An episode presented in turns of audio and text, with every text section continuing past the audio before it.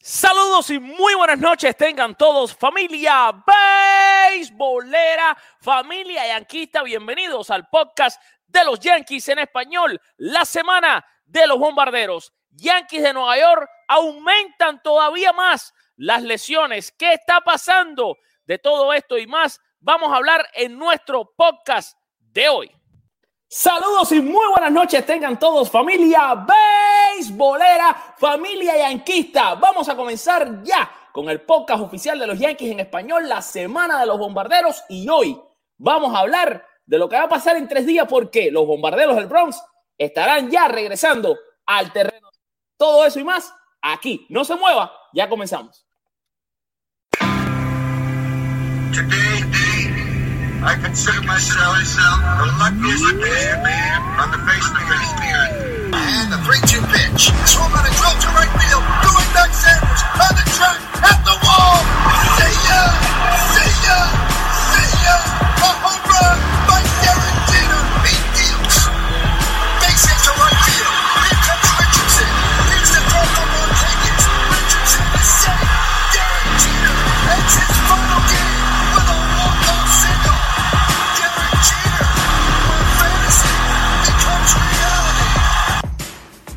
Señoras y señores, ladies and gentlemen, ahora presentamos, now presenting, la semana de los bombarderos.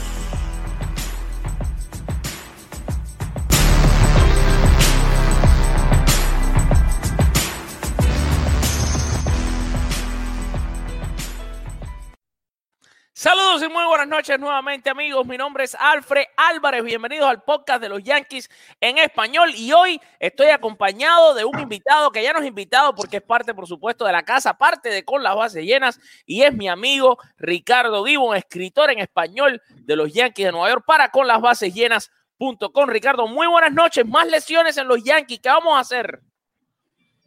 Horrible, definitivamente que horrible la cantidad de lesiones que han tenido los Yankees y eso que ya de por sí para este año no contaban con Domingo Germán y con Luis Severino, pero a pesar de todo eso, muy buenas noches, Alfredo, ¿cómo estás? Sí, señor, bueno, yo estoy bastante bien y por supuesto, bueno, bien de salud, eh, gracias a Dios, pero preocupado con la situación actual, por supuesto, del equipo. Y tenemos que arrancar con las lesiones, que normalmente es un segmento del, del podcast, pero que se va a tener que volver eh, y está haciendo desde la semana anterior el tema principal del, del, episodio. Y es que los Yankees ahora mismo eh, no cuentan con Giancarlo Stanton, no cuenta con Aaron Josh, no cuenta con Gleyber Torres, no cuenta con DJ Lamegio. Cuando tú, y, y, todavía faltan más en esa lista, pero cuando tú dices esos cuatro nombres, son probablemente cuatro de los cinco mejores jugadores que tienen los Yankees en sus filas y tú te preguntas, ¿por qué está pasando esto? ¿Y por qué el año pasado eh, fue un récord de lesionados. Y te digo algo, tengo una estadística en la mano que te quiero compartir. En las últimas tres temporadas, o sea, 2018, 2019 y 2020, los Yankees de Nueva York han enviado más jugadores a la lista de lesionados que siete otros equipos completos de las grandes ligas. Yo la verdad es que no quiero entrar mucho en, lo que es el detalle del cuerpo técnico, porque muchas quejas han habido precisamente para la parte médica de los Yankees de Nueva York, sobre todo después del año pasado, pero sí me parece que tiene que haber algo de parte de los médicos, de parte de, de todo ese personal que está sobrecuidando a los jugadores o inclusive puede incluso eh, llegar a estar hasta mal diagnosticando lo que puede ser una lesión o una molestia para tener que enviarlo a la lista de incapacitados por 10 o más días. Eh, una lesión como precisamente la de Gleyber Torres en su tendón de la corva, ahora resulta que también tiene una molestia y una lesión en el cuádriceps, por lo que pudo decir Aaron Boone en la rueda de prensa hoy. Exacto se pasó de una, de una molestia en su pierna al momento de hacer una jugada a una lesión en su, cuadro, en su tendón de la corva, en lo que llaman en, en, inglés el hamstring, a también tener una lesión en el cuádriceps que lo va a estar inhabilitando por dos a tres semanas. En una temporada de 60 juegos y a estas alturas del mes de agosto, estaríamos hablando de que Torres puede regresar a mediados de septiembre, donde el equipo ya está peleando por un puesto en la postemporada. Es, increíble. Es, importante que tú digas eso porque cuando la temporada empezó uno tiene en la mente 60 juegos, 60 juegos. Y ya yo estoy desde ahora previendo lo que le va a pasar a muchos fanáticos. Los fanáticos están empezando a ver béisbol porque arrancó la temporada y todavía te, te parece que va a haber mucho béisbol. Pero yo le quiero recordar a todo el mundo que estamos a 23 de agosto y la temporada se termina el 28 de septiembre. Estas lesiones, cuando te dicen de dos a tres semanas, es como si te dijeran en una temporada de 162 juegos, te dijeran 60 días. Sí, claro. Claro, totalmente de acuerdo contigo. Es de verdad alarmante la situación de los Yankees en cuanto a las lesiones, precisamente porque son los médicos los que están evaluando al pelotero. En otras épocas, le pones una muslera al jugador y que juegue. Ahora parece poner la muslera o, darle un relajante muscular o algunos masajes no es la solución, sino, no, vamos a hacer que el jugador guarde reposo por dos o tres semanas. Aaron George dijo el propio día siguiente de la lesión que estaba listo y que se sentía bien, que no tenía ninguna molestia. Sin embargo, 10 días inhabilitado. El cuerpo técnico de los Yankees, muchos hablan, no, es que Aaron Boone, no, que eh, Aaron Boone el otro y Aaron Boone para allá. Pero ya va, ¿dónde dejamos al cuerpo médico de los Yankees? Sí, claro. No, no, definitivamente. Mira, yo digo una cosa, o sea, cuando, te, cuando tú tienes en la mano una estadística como esta que yo te acabo de dar, de que hay siete equipos que en tres años no han tenido la cantidad de lesiones que han tenido los Yankees solamente, tú tienes que pensar que realmente aquí hay que buscar una explicación de todo esto. O sea, ¿e, ¿en qué momento tú tocas el botón de pánico o en qué momento ya tú caes en el estado? Y perdimos a Ricardo, pero con él, ¿en qué momento ya tú caes en el estado en el que tú paras todo lo que estás haciendo y dices, ¿qué está pasando aquí? ¿Ok? ¿Qué tengo que hacer? ¿O qué vamos a hacer para que esto no siga pasando? O sea, pero evidentemente, o sea, eh, para mí esto es una mezcla de mala suerte con, con mal manejo de los médicos, con a lo mejor los peloteros teniendo la desesperación de regresar de una lesión. Y, y, es que, y es que, o sea, hablemos con base. La pasada temporada, Giancarlo Stanton, los médicos lo declararon listo para jugar tres veces y cuando regresaba se volvía a lesionar. Eso no es normal, eso no puede pasar, eso no puede pasar. Aaron Josh le pasó. Entonces, eso no puede pasar. Entonces, en este punto, ¿a quién, a quién, a quién tú le crees? ¿Es el médico que no está teniendo todo el poder sobre el decirle al jugador si está lesionado no juegues más? ¿O, ¿O es el médico el que le está diciendo si va a regresar, no tienes problema y está el, jugador lesionado? Es que incluso la propia lesión de Aaron George, que bien mencionaste ahorita, Aaron George el año pasado empezó con unas molestias en su hombro y terminó siendo una, una costilla fracturada, lo que tenía todas las molestias del Aaron, eh, Aaron George y que hasta terminó con un pulmón colapsado. Sí. Imagínate cómo llegas de un dolor en el hombro haciendo swings y que el, todo el dolor empezó cuando se deslizó para atrapar de cabeza un, un, elevado en el jardín derecho, tener una costilla fracturada después de tantos, exámenes que le hicieron a Aaron George. Y no es que el equipo de los Yankees está eh, en un hospital público de, de, aquí de Venezuela, donde de repente no pueden hacer una resonancia magnética o unos rayos X. Estás en Nueva York y estás en uno de los equipos de grandes ligas. Es bien preocupante la situación. Ahora, para, poner el, otro lado de la tortilla, porque no todo de repente hay que echarle la culpa a los médicos. Este año es una situación particular por el entrenamiento que tuvieron que parar los jugadores. Ya venían con una condición física y una preparación para el sprint training, se detuvo el sprint training, pasaron a estar en cuarentena, luego no pueden hacer ejercicio, tienen que cada quien resguardarse Luego empezó el Summer Camp. Han habido unas irregularidades con la preparación física de cada uno de los jugadores, pero de ahí a que tantos peloteros estén lesionados y, además por lesiones tan comunes en el béisbol como es la pantorrilla, el tendón de la corva o la misma pierna, eh, preocupa mucho la situación.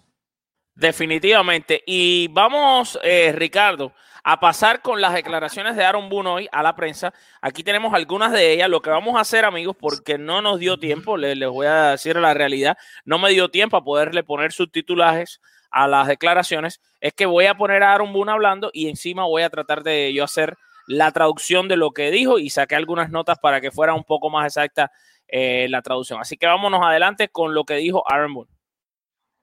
Aquí le preguntan sobre Josh. Está haciendo muy bien y hoy eh, um, corrió las bases, ya practicó su bateo, hizo un estilo de juego uh, simulado por varios innings y uh, tuvo varios turnos. Está bien y está listo, dijo Aaron Boone. Sobre Wade y Estrada como campo corto y segunda base, pues sí, eso vamos a uh, hacer. Eh, obviamente Gleyber y DJ están de baja, um, pero ambos están muy bien y me siento animado de cómo los veo en estos primeros días. Sobre la situación de um, cómo impedir lesiones en este momento en que los jugadores están eh, sin jugar. Estamos tratando de hacer lo mejor que podemos um, para que estos jugadores pasen un programa para estar en su mejor forma y mantenerse saludables y fuertes. Esto no cambia. Hemos podido tener buenos días de entrenamiento, um, aunque también descansos y mantenernos estirados, teniendo en cuenta que tenemos varios dobles juegos por delante. Es un programa para mantenernos en forma y saludables. that doesn't change.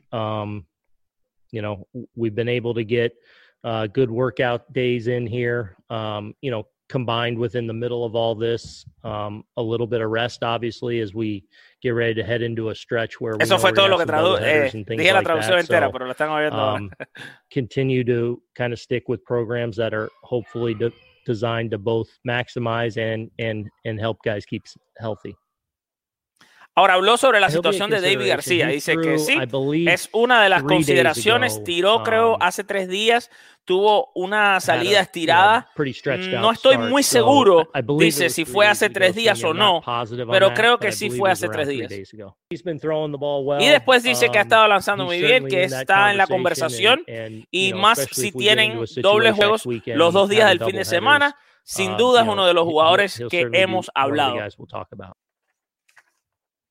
Esta fue la situación eh, a la que se refirió Aaron Boone. Y hablando de esto, Ricardo, o sea, ¿qué pudimos sacar de aquí? Aaron Boone está confiado en Tyler Wade y en Tyro Estrada, quien vamos a poner a, continuación con las declaraciones que tuvo. O sea, Tyler Wade y Tyro Estrada van a entrar a sustituir a Gleyber y a DJ. Evidentemente tienen unos zapatos gigantes que llenar, pero son jugadores talentosos, jóvenes. Sobre la situación de Aaron Judge, que fue lo primero que dijo, dijo que Aaron Judge va a estar listo, lo vamos a ver supuestamente jugar ya el martes. Y dice que los Yankees están pasando este tipo de, vamos a decir que de entrenamientos especiales, aunque también les ha dado descanso durante estos cuatro días, mañana va a ser cinco, en el que no han podido jugar eh, béisbol. Y la situación de David García, interesante porque está en la conversación. Pudiéramos estar muy pronto viendo a uno de los nuestros, un latino lanzador talentosísimo vistiendo la camiseta de los Yankees. ¿Qué te, qué te parecen estas declaraciones que vimos de Aaron Boone ahora mismo? Bueno, muy positivas porque precisamente regresa Aaron George con los Yankees para el comienzo de la serie ante los Bravos Atlanta el día martes. Por otro lado, eh, me gusta ver a David García lanzando. Ahora me llama la atención por qué no subir a Clark Schmidt, después de que se vio tan bien en el Summer Camp y se vio bien durante las presentaciones en la temporada regular. David García en la salida que tuvo no se vio bien. Eh, después, las fechas para el regreso de Giancarlo Stanton igual siguen siendo las dos o tres semanas. Eh, va a tener que esperar hasta mediados de septiembre para poder regresar a la acción. Y con respecto al campo interior de los Yankees, muy positiva la, lo que es tener a un jugador como Tyro Estrada y a un jugador tan versátil como Tyler Wade, que te puede jugar muy bien en el campo corto. Tyro Estrada es un jugador de segunda base natural. Y además tuvieron la adquisición de Jordi Mercer en el transcurso de esta semana. Así que los Yankees, lo que es el cuadro interior, están bien protegidos. El cuadro, lo que es los jardines, van a a, tener bastante rotación con lo que es Brett Gardner, Aaron Hicks y Totman junto con Miguel Andújar. Sí, definitivamente. Eh, eh, yo creo que Tyro va a ser un digno eh, jugador para reemplazar a, a DJ México o a Torres, porque aquí vamos a ver a continuación lo que dijo eh, Tyro Estrada sobre diferentes preguntas que le hicieron, incluyendo si prefería jugar shortstop o segunda base. Vamos adelante con las declaraciones de Tyro Estrada. Ah, la verdad no, no, no, hay ninguna diferencia. Este, yo trabajo todos los días en, en, diferentes posiciones, en el short, en, en, segunda y tercera base y, y, siempre estoy trabajando y poniéndome ready para cuando me necesiten en cualquier situación. Mira, como todo, como, como todo compañero, uno no quiere que, que los, los, compañeros de uno se lesionen. Las lesiones son, son parte del juego, ya que uno no, no puede controlar eso y es una oportunidad que, se está dando y, hay que salir a jugar y, dar lo mejor y poder ayudar en el equipo en lo que pueda ganar juegos. Bueno, mira, es algo que, uno no, quiere estar en ese punto, uno no quiere lesionarse, uno lo que quiere es este, estar ready para, dar lo mejor en, todos los días, en todos los juegos. Este, las lesiones es algo que no se puede controlar. Este, se sigue trabajando todos los días, este, se sigue controla, controlando lo que se puede controlar para estar ready para el juego. Ah, sí, mira, este, en el off-season de, de, del año pasado este, hemos venido trabajando en, seleccionar buenos picheos y, tratar de hacer, hacer mejores swings y conectar la bola mejor. Y ya una vez que comenzó el spin training, este, seguimos trabajando eso y luego este, pasó la situación de la pandemia y paramos un poco, pero seguimos trabajando y seguimos enfocados en, en, en hacer esos pequeños ajustes. Gracias a Dios han dado los resultados y seguimos trabajando en eso. Bueno, ahí vimos las declaraciones de Tairo Estrada. Esto fue hoy en conferencia de prensa. Uh, por supuesto, estos videos cortesía del de press box de los Yankees de Nueva York. Eh, gracias por uh, darnos acceso a ellos para poderlos eh, trabajar a ustedes. Eh, bueno, ¿qué te parece Tairo Estrada y qué crees que puede traerle a este equipo de los Yankees, Ricardo?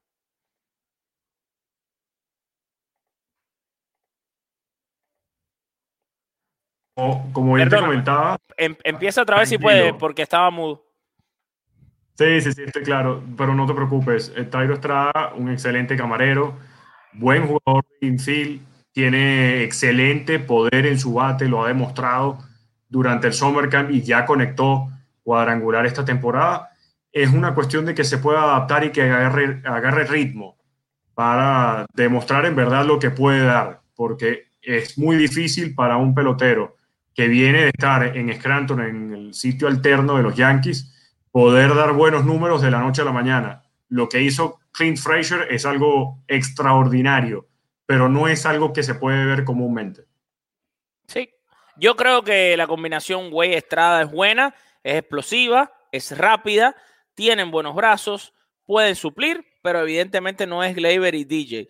Aunque Tairo a mí me gusta mucho y yo creo que Tairo tiene un excelente potencial, yo creo que Tairo tiene incluso el talento para ser un jugador titular en muchos equipos de, de grandes ligas, pero en los Yankees, evidentemente, shortstop y segunda base, ahí están dos de los tres, cuatro mejores jugadores del equipo, así que no es fácil. Sabemos, eh, Ricardo, que Aaron Boone anuncia que el martes va con Gary Cole y el miércoles con Tanaka. Sus dos mejores lanzadores serían los, los próximos en abril. En abril también no quiso revelar quiénes van a ser esos jugadores que van a entrar en sustitución de los lesionados es, una, es algo que está analizando y habló de que, y esto es muy importante y lo quiero analizar contigo, él dice que obligatoriamente él no se ve subiendo un campo corto de, de la reserva, sino que él entiende que ese campo corto suplente de los Yankees ya lo tienen en, en Gio que en una situación en la que Estrada o Wade no puedan jugar, Gio Urchela sería la figura que tomaría el campo corto y entonces me imagino que insertarían a Andújar a jugar en tercera base. ¿Qué te parece esto? Bueno, es una decisión que parece ser lógica por parte de, Aaron Boone. Evidentemente no puede perder a Gio Urchela en el line-up y colocar a Miguel Andújar en la tercera base en lugar de los jardines es mucho más cómodo para el dominicano, quien además no se está viendo bien en el jardín izquierdo. Sí pareciera ser algo complicado y uno diga, Urshela jugando el campo corto. Oye, ha habido varias jugadas donde la defensa está jugando en el shift y Giurshela ha tocado moverse al campo corto, donde se ha visto muy bien jugando en esa posición cuando le ha tocado situaciones de batazos. Así que Aaron Boone en ese movimiento lo está haciendo. Oye, yo la realidad es la siguiente: Urchela, donde quiera que tú lo pongas, lo va a hacer bien. Es así de simple. Sí, claro. Urchela, donde tú lo pongas, lo va a hacer bien. Este es uno de los peloteros más importantes que tienen los Yankees de Nueva York. Este es uno de los peloteros más completos. La defensa de este muchacho es una cosa fuera de liga y además batea. O sea, Gio Urchela va a jugar todos los días. No sé si es en el short, no sé si es en tercera, va a jugar todos los días. Yo creo que está bien la idea de que no traigan un shortstop. Y a mí me parece que cuando él dice eso, a mí me parece que Boom va a buscar pitcher, aunque se le hayan lesionado jugadores, y quizás un jugador. Y ese jugador quizás sea una, una, una figura que pueda ser un poco versátil, que pueda jugar en ambos lados. Yo estoy pensando a lo mejor en un Cito Culver, que es un jugador que está en la reserva, pero no sé si a ti te viene alguien a la mente que no sea, que, creas que es mejor, ¿no? Es que yo me estoy enfocando 100% en lanzadores. yo también, es lo que creo yo. Los Yankees tienen una debilidad muy fuerte en lo que son su rotación de abridores. J.A. Happ no se ha visto bien en la campaña. Paxton, en el único momento donde tú dices, wow, volvió a ser el mismo de antes, fue en la salida que tuvo ante los Reyes, donde punchó a 10. Pero salvo de esa salida, oye, deja muchas dudas todavía la rotación de abridores porque pareciera que si Cole no lanza, la victoria no está asegurada. Tanaka agarró un aire, pero contra la serie, contra los Reyes en Yankee Stadium, otra vez volvió a caer y se le, se le vio desesperado al japonés. Y de resto, tienen que ser lanzadores, insisto. Los Yankees deben buscar fortalecer su rotación de abridores, por eso Clark Schmidt, por eso David García son piezas que van a serle muy útiles a los Yankees.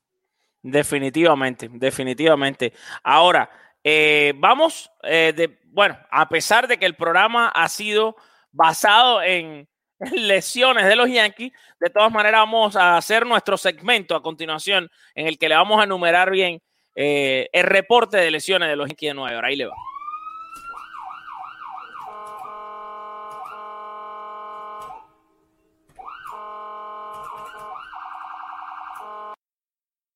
Bueno, yo les voy a dar a ustedes la lesión y voy a dejar que Ricardo profundice un poquito más. El 23 de agosto, eh, el estatus de los Yankees es el siguiente en cuanto a lesiones. James Paxton, eh, antebrazo, eh, está saludable, se espera que regrese después de unas cuantas salidas al final de la temporada regular. Esto lo reportó Brian Hawk. Profundízalo.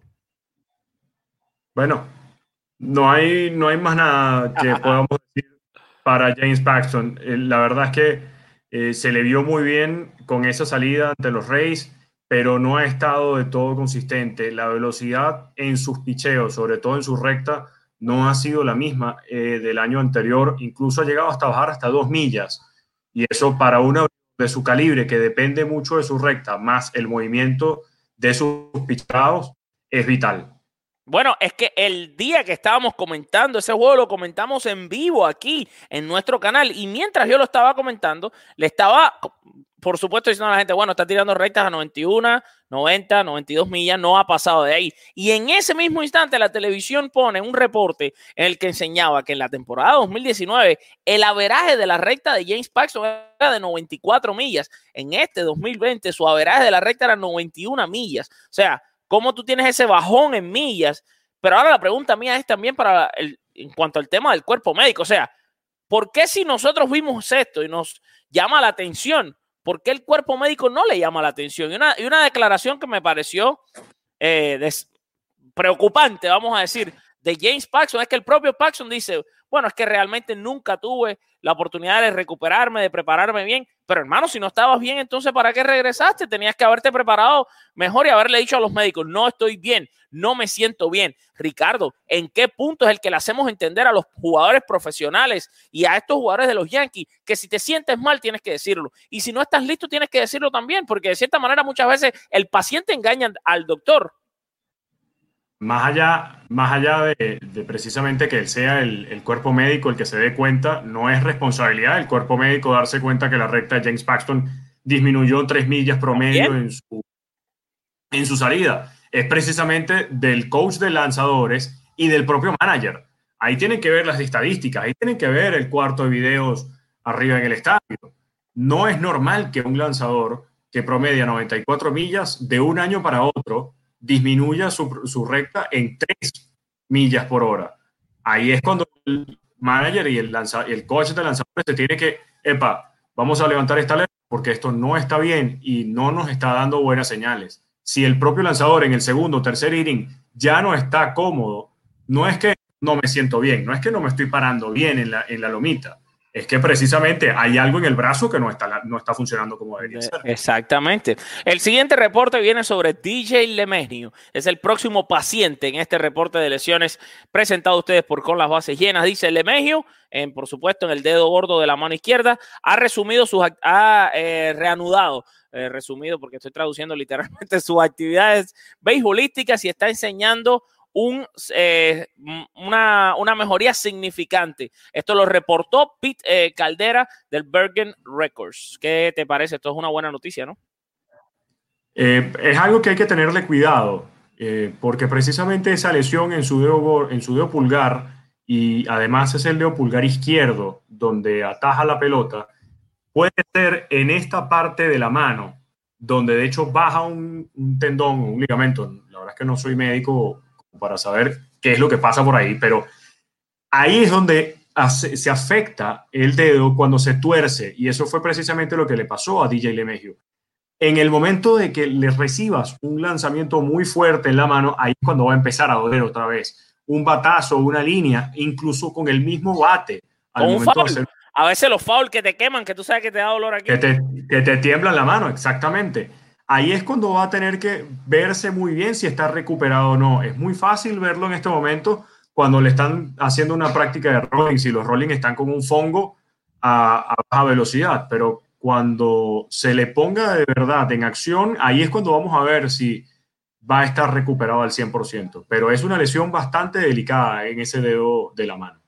Bueno, el siguiente reporte es acerca del niño lindo de los Yankees de Nueva York, Mr. Gleyber Torres. Ya lo decías, un, un tirón, es lo que se dijo el domingo y se espera que regrese eh, después de dos semanas. Esto lo reportó nuestra colega y amiga Marley Rivera de ESPN y decía, y, cito, eh, estoy esperanzado de que serán dos semanas, pero mm, voy a tratar de encontrar un balance de no regresar eh, muy temprano para poner en riesgo el resto de la temporada, dijo Gleyber Torres. Me encanta que Gleyber haya dicho esto.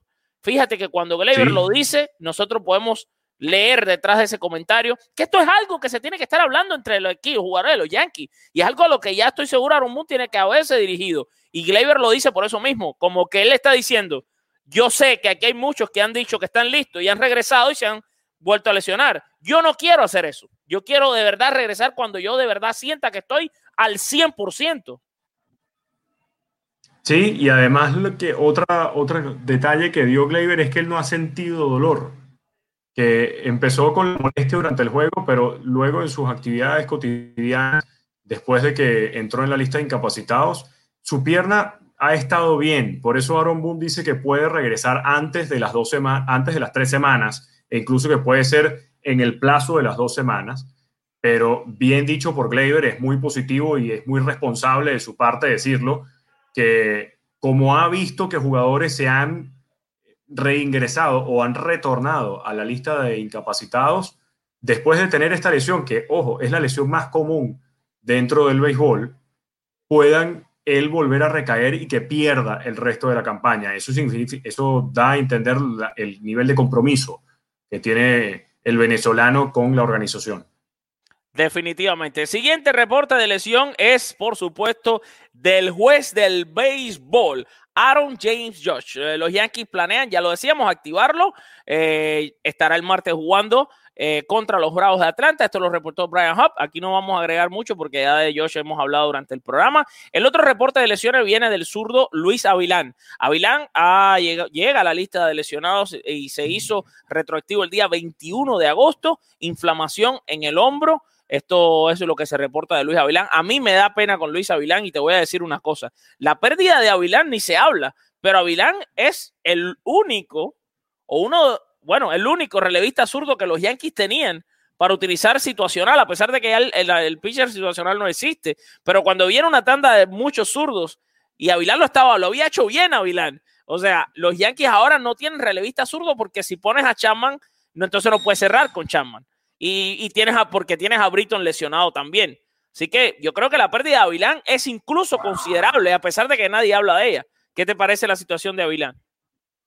es muy grave para los Yankees, precisamente por lo que comentas, de ser el, ese relevista zurdo que además era el caballito de batalla de Aaron Boone. En el momento en que lo ponía Luis Avilán, se era capaz de salir de problemas y además no le temblaba el pulso para lanzarle pegado a cualquier bateador y forzarlo a batear roletazos.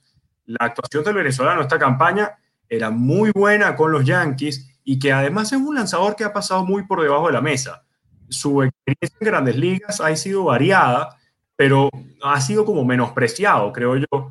Y este año los Yankees le dieron esa responsabilidad y la ha tomado con mucha seriedad, ojo. Se ha visto muy bien Luis Avilán en cada una de sus presentaciones como relevista en los Yankees de Nueva York. Y es, como te repito, una pérdida muy fuerte para lo que es los relevistas de los Yankees. Sí, señor. El, el siguiente reporte viene del catcher de reemplazo de los Yankees y es Kylie Gashoka. Y Gashoka se lesionó el musco oblicuo, ha comenzado a hacer swings otra vez con un bate. Se reporta que hasta ahora no ha sentido ningún tipo de, molestias y a través del equipo se anunció que no había un regreso todavía específico para el receptor. Esto lo dijo eh, Brian Hawk. Nos vamos a quedar entonces con Eric Kratz, que para mí es importante que Eric Kratz esté ahí. Puede ayudar muchísimo a Gary Sánchez porque le puede servir como mentor, ¿no? Sí, lo de Cali Gashoka es de verdad que una situación preocupante para el propio jugador, porque incluso cuando Gary Sánchez al comienzo de la temporada, no estoy diciendo que todavía no, o que ya se haya encendido con el bate, sigue estando bastante apagado, pero ya está empezando a tomar mejores turnos de calidad. Y Kylie Gashoka, desde el día uno, todos sus turnos fueron muy buenos. Y esto hablaba de, de lo que puede aportar con el madero además de, a la defensa.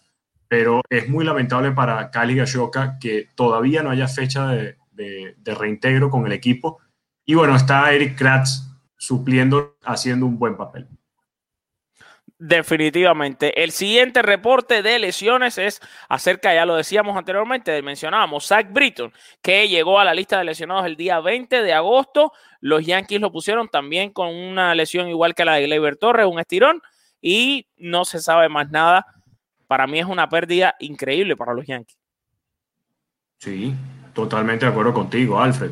Zach Britton, que después de ese último juego donde sí de verdad se vio, se vio muy mal y gran parte por responsabilidad de Boone. Yo creo que Boone pudo haberlo sacado antes y, y ahí es cuando llegó la lesión. Creo que la, la mala salida o mala actuación que tuvo en ese último juego fue precisamente por las molestias en su pierna. Y por tenerle confianza y por no darse cuenta de que ya venía con problemas, no lo retiró antes del juego y es cuando se va el juego para los Yankees de Nueva York. Así mismo es. Bueno, después nos vamos entonces con Mr. Giancarlo, la bestia Stanton. Stanton también una lesión de hamstring, un tirón. Se espera regrese de dos a tres semanas. Y esto fue el 17 de agosto, vamos a decir que de dos a tres semanas viene siendo en lo que viene. La primera de septiembre. Primera de septiembre, quizás inicio de la segunda, ¿no? Sí, probablemente por ahí pueda regresar. Eh, y, pero igual, con Giancarlo Stanton nos ha demostrado que es más de que, que de acero. Y ese gran tamaño, ese, esa, gran, esa gran musculatura, le está pasando factura en sus piernas. Definitivamente, pero ahora yo también te digo una cosa, hermano. Yo pude ver la carrera de, Giancarlo Stanton nacer frente a mis ojos aquí en esta ciudad de Miami, donde jugó con los Marlins. Stanton realmente no se lesionaba tanto. Las lesiones de Stanton ocurrieron porque sí, pero tú dices, ok, sí, con los Marlins se lesionó, pero espérate un momentico. Con los Marlins le reventaron la cara a Stanton. Evidentemente, eso es una lesión que él no puede evitar. Esto es una lesión que no fue corriendo, tirando, saltando. Esto es una lesión que una bola le dio en la cara, le reventó la cara, hubo que hacerle la cara nueva a este muchacho. Hubo que reconstruirle todos los dientes, las mandíbulas, tiene pedazos dentro de la cara que son de hierro. O sea, por favor. Ahora, fuera de eso, él con los males no se lesionaba tanto. Llega a los Yankees y, no ve la luz, Giancarlo tanto.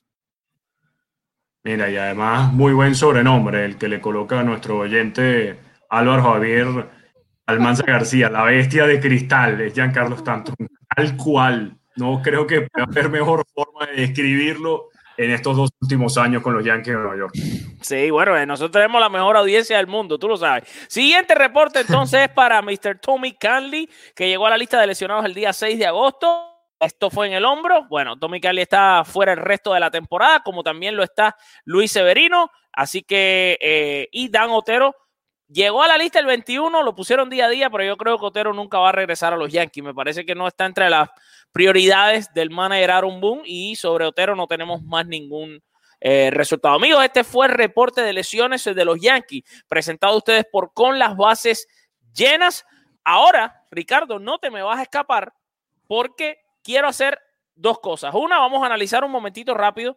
Eh, vamos a presentarles a nuestra audiencia cuál es el calendario de los Yankees en las próximas semanas y vamos a hablar sobre el calendario teniendo en cuenta que probablemente vamos a estar viendo varias dobles jornadas para los Yankees. Esto, imagínate, con un equipo que tiene esta tendencia a las lesiones, tener que ver varias dobles jornadas uno se empieza hasta que asustar. Pero más allá de las dobles jornadas, quiero que analicemos lo que es el calendario de los Yankees en los próximos días y vamos a, a analizar cómo pueden los Yankees competir con estos Reyes, porque estamos al punto en el que decimos los Reyes ahora es un hueso muy duro de roer para los Yankees. Vamos a analizar el calendario de los Yankees. ¿Qué te parece?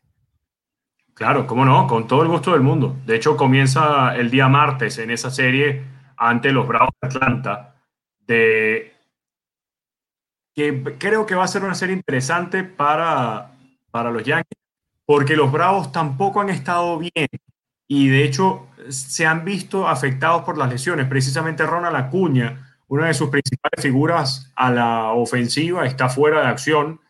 Van a tener ese día libre el 27 y están hablando de que pueden tener una o dos juegos de doble cartelera contra los Mets este fin de semana, precisamente con la que están perdiendo en este momento.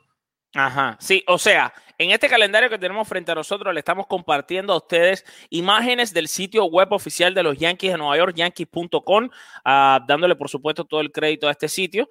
Eh, aquí los Bravos de Atlanta, ya lo decíamos el martes, Bravos de Atlanta el miércoles. Este jueves supuestamente no hay juego, pero todavía no es oficial que no vayan a jugar. Pudieran insertar aquí algunos de los juegos que perdieron con los Mets. Si no, estaríamos viendo entre sábado y domingo eh, dos juegos el sábado y dos juegos el domingo. Es lo que se eh, rumora hasta ahora para tratar de emparejar un poquito lo que fue esa serie contra los Mets o ver un juego el, el jueves y después dos dobles jornadas y así ya emparejan los tres juegos que perdiste contra los Mets de Nueva York. Esta cantidad de juegos, los Yankees van a necesitar ayuda de jugadores que están en la reserva. Uno de ellos es David García. ¿Qué otro jugador te gustaría ver y qué te parece este calendario que tenemos frente a nosotros? Porque el lunes arrancaría la serie más importante de la temporada. Les digo, ustedes, vuelvo amigos, seguidores, pongan su mente a funcionar. Esto es un calendario ya de uno, lo que le quedan a los Yankees por jugar son unos 30 juegos. Esta es la serie más importante que van a tener, la que empieza el lunes con los Rays, pero tienen que llegar a esa serie lo más saludable posible y tienen que tratar de llegar a esa serie lo más, lo menos cansado, vamos a decir, porque van a venir de jugar probablemente unos seis juegos en cuatro días. O siete juegos en cuatro días. No solamente lo menos cansado, Alfred, sino que además salgan con situación victoriosa en la serie contra los Mets de Nueva York. Porque si pierden la serie ante los Mets, no solamente la que toca por compromiso, por calendario del fin de semana, sino que pierdan la que perdieron este fin de semana. Para los Yankees se vería sumamente afectado porque luego retomar otra vez el compromiso o las victorias para alcanzar en el primer lugar de la tabla va a ser difícil, aunque eh, recordemos que clasifican los dos primeros lugares de, la, de, la, de cada división. Así que Garantizar el segundo lugar tampoco es malo porque clasificarían de igual manera a la postemporada. Pero clasificar primero te garantiza jugar contra un equipo que no tuvo el mejor récord durante la temporada. Y ahí es cuando esta serie de los Reyes pasa a ser muy importante. Después jugar contra los Orioles que vienen extremadamente encendidos, con Renato Núñez, con Anthony Santander, todos están, Jonathan Scope, que ha estado bateando muy bien durante este, estas últimas dos semanas en el mes de, agosto, jugar contra los Blue Jays, que se están otra vez activando con sus bates. Kevin Billo está destapando cuadrangulares. Vladimir Guerrero Jr. nuevamente aprendiendo a batear para la vuelta completa y otra vez una serie contra los Orioles. No va a ser fácil el, el calendario de los Yankees para terminar el mes de septiembre y poder alcanzar la postemporada si no empiezan bien este fin de semana contra los Mets. Sí, aquí le echamos un vistazo a lo que sería el último mes de temporada para los Yankees. El primero y el dos estarían terminando esa serie de tres con Tampa. Luego tienen un doble juego con los Orioles el día cuatro. Una serie de cuatro, esa serie es muy importante que los Yankees puedan tratar quizás de barrer a los Orioles, con los que después volverían a jugar 10, 11, 12 y 13. Esos juegos con los Orioles creo que son clave. Los Yankees no lo pueden desaprovechar. Cuando uno mira este calendario así, el, los equipos más, el equipo más débil al que probablemente enfrente sean Orioles y Marlins, los eh, Yankees tienen que asegurar barrer a esos equipos o por lo menos ganar bastante de esos juegos. Y bueno, Boston es verdad que hasta ahora los han, los han dominado, los han barrido, pero eh, bueno, Boston siempre es un equipo que tiene un chance un poquito más alto de ganarle a los Yankees que los Orioles y los Marlins. Y eso es todo, señores. Ahí ese es el, ese es el calendario de los Yankees, no hay más nada. O sea, queda muy poco tiempo. Aquí hay que prender, hay que activarse, eh, Ricardo. Yo creo, yo espero que la mentalidad que estoy viendo en algunos fanáticos no sea la que tengan los jugadores o el cuerpo de entrenamiento de los Yankees, que no se den cuenta que ya se va a acabar casi la temporada, ¿no? Sí, definitivamente hay que apretarle el acelerador y sobre todo el cuerpo médico de los Yankees va a estar muy pendiente de cada uno de ellos para tratar de disminuir o de controlar el estado físico de cada uno de sus peloteros. Definitivamente. Fíjate, vas a escapar hoy, eh, Ricardo. Has tenido que tu, tu suertecita, pero hoy te voy a lanzar los tres strikes.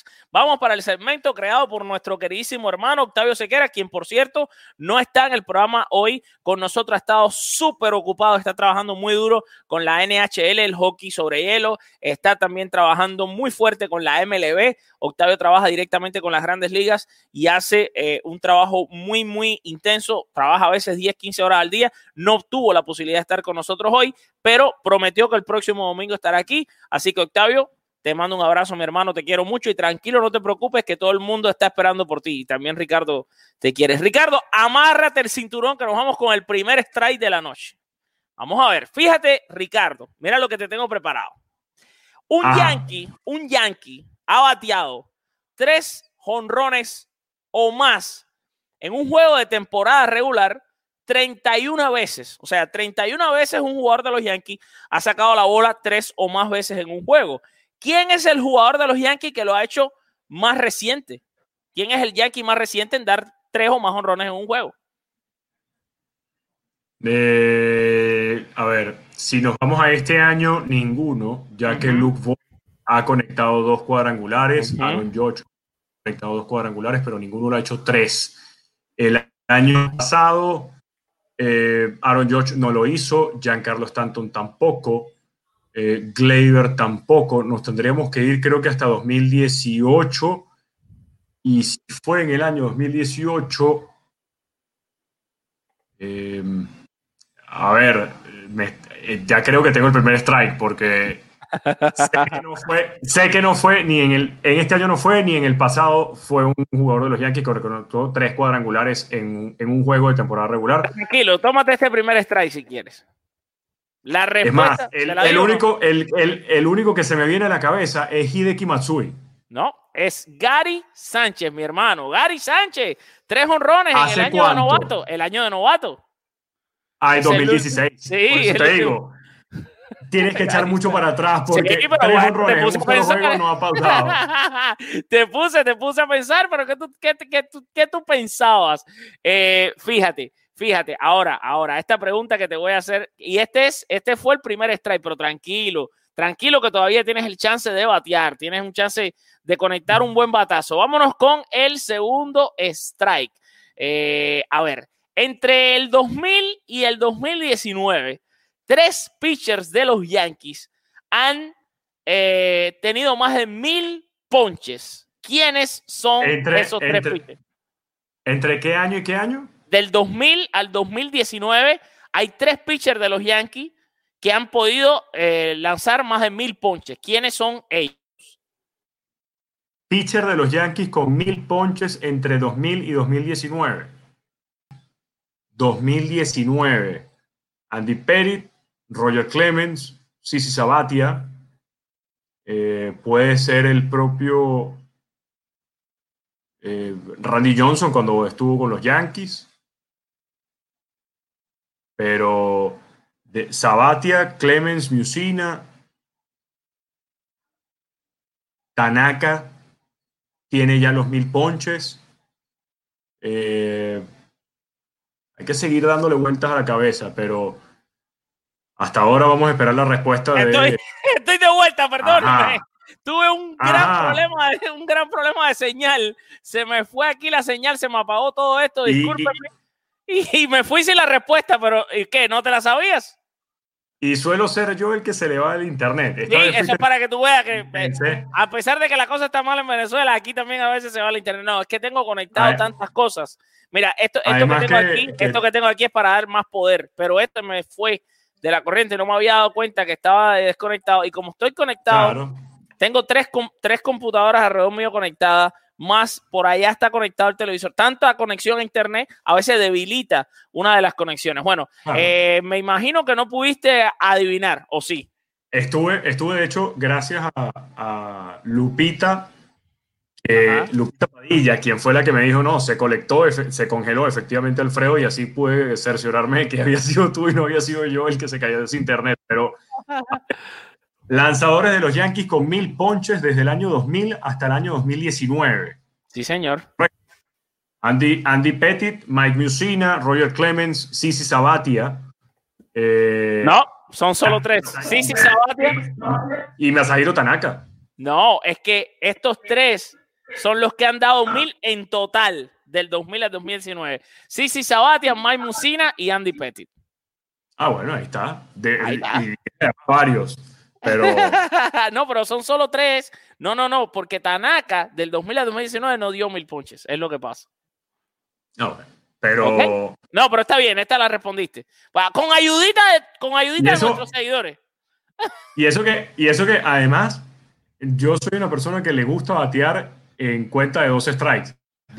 mucho te gusta la presión, te gusta la presión. Sí, sí, sí. Siempre, siempre he sido un, pelotero que deja pasar mucho envío y, y, y, es algo, me molesta que me dé una base por bola, pero, pero pasa con mucha. Mira, y vamos si y si intencional, peor. Ay, Dios mío. Vamos, vamos al tercer strike, último strike para el escritor oficial de los Yankees en español, Ricardo. Tercer strike, esta te la voy a poner difícil. Derek Jeter tiene el récord de los Yankees de más bases robadas con 358. Además, conectó 260 honrones en su carrera. ¿Quiénes son los únicos otros dos jugadores de los Yankees que tienen más de 150 bases robadas y 200 honrones? Brett Garner. Brett Garner tiene, sí, tiene más de 200 cuadrangulares y tiene más de 150 bases robadas.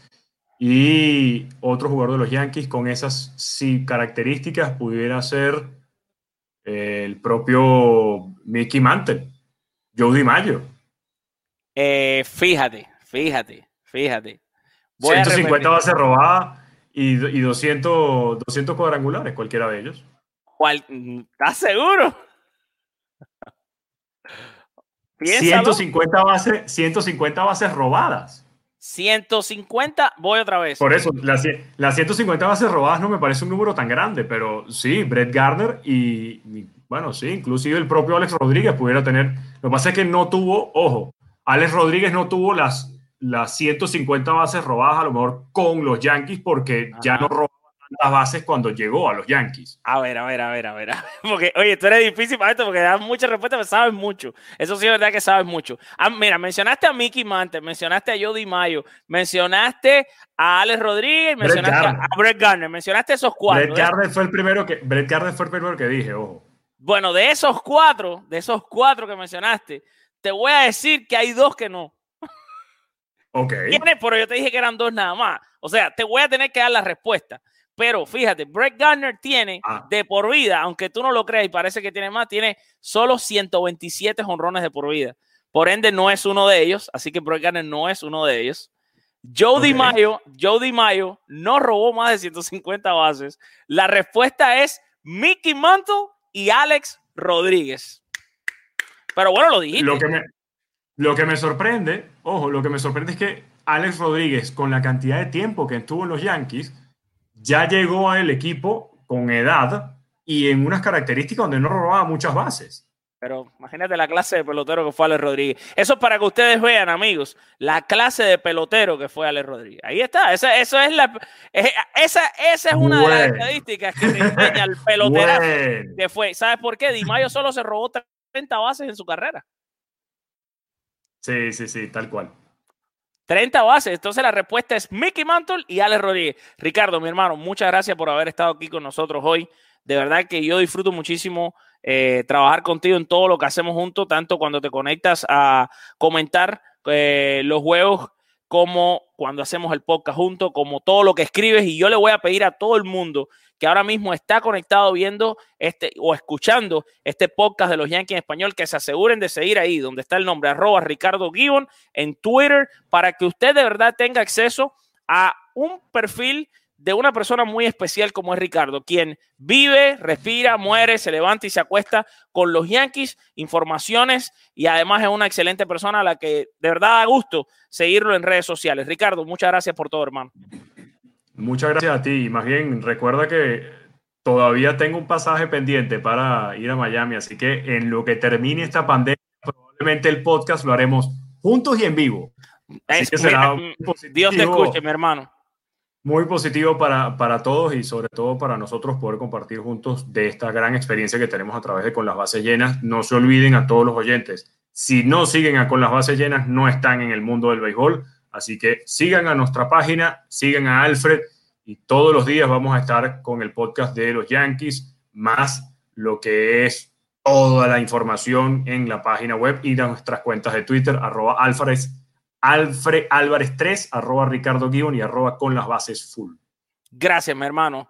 Señores, yo por mi parte le quiero dar las gracias a todos los que se conectaron con nosotros. Rapidito les voy a pedir a todos los que están conectados en esta transmisión en vivo y a los que lo van a estar escuchando mañana mientras van para sus trabajos, mientras van para las escuelas, mientras van para cualquier lado a través de, de, las, de las aplicaciones de podcast. Le voy a pedir que entren rapidito a iTunes, a Apple Podcast y nos busquen como con las bases llenas y nos regalen por favor una evaluación de estrella. Esto nos ayuda muchísimo. También le voy a pedir a toda la familia beisbolera y la familia yanquista que por favor vayan a nuestro canal de YouTube, se suscriban, le den a la campanita y compartan este video en sus muros de redes sociales, en los grupos de béisbol, sobre todo los grupos de los Yankees a los que ustedes pertenecen, para que así usted ayude a que nosotros sigamos creciendo y podamos seguir teniendo una familia cada vez más grande. Los quiero con alma de niño y corazón de elefante y nos vamos como siempre con la frase del bambino Beirut que dijo, el béisbol es y siempre será el deporte más lindo del mundo. Chao.